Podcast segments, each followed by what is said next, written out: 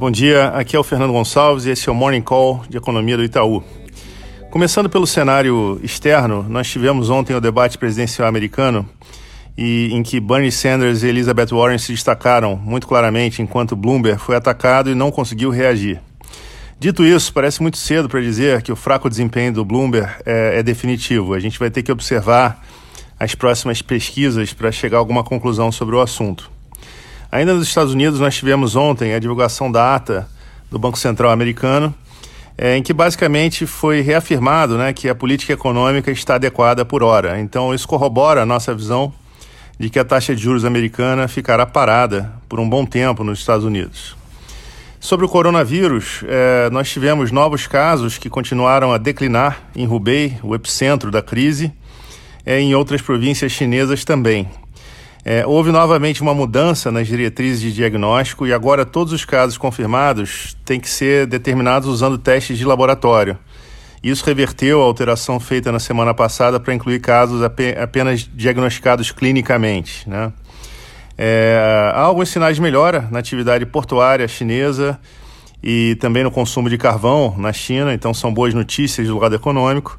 A gente tem que acompanhar essas tendências para poder avaliar o ritmo de retomada da atividade chinesa.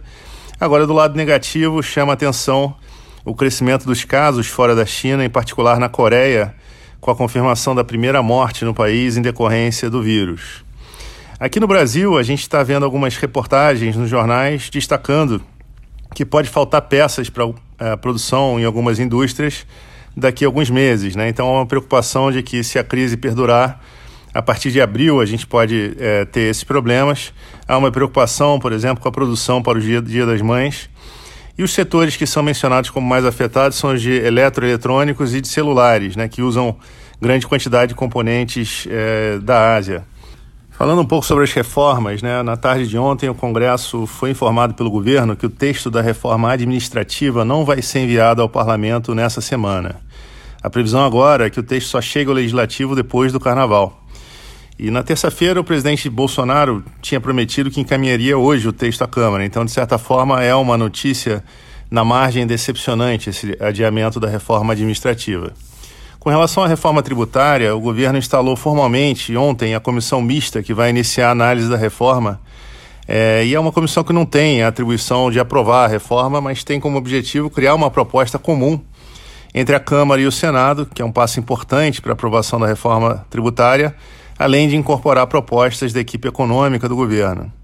Apesar de ser uma reforma difícil e complexa, a nossa visão é que a chance de aprovação da reforma aumentou na margem, com lideranças do governo, especialmente Rodrigo Maia, colocando essa reforma como prioridade.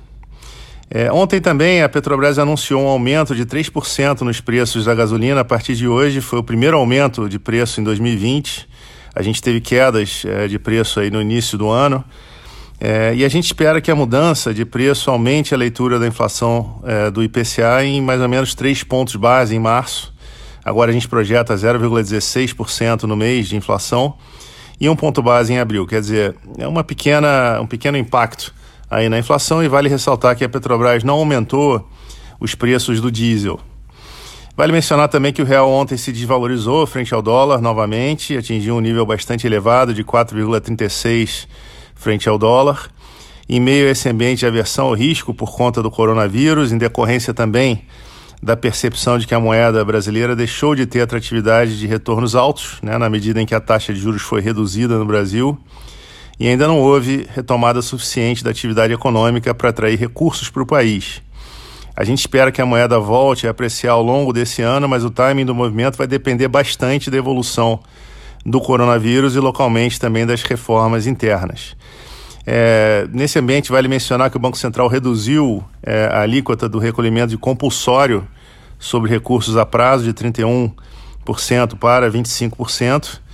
É, e além disso, o BC também aumentou a parcela dos recolhimentos compulsórios considerados é, no LCR, que é um indicador de liquidez de curto prazo. Isso vai ter um impacto bastante grande de injetar recursos é, na economia e na nossa visão são medidas que vão na direção de aumentar realmente a disponibilidade de recursos para crédito na economia. Né? Então essa tendência de melhora do crédito deve ser influenciada positivamente por essa medida do Banco Central.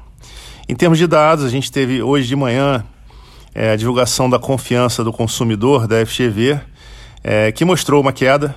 A composição mostrou é, que o aumento na, na componente de condições atuais foi compensado por uma queda bastante acentuada no componente de expectativas, quer dizer, é, a visão sobre o futuro piorou de acordo com a pesquisa é, da FGV.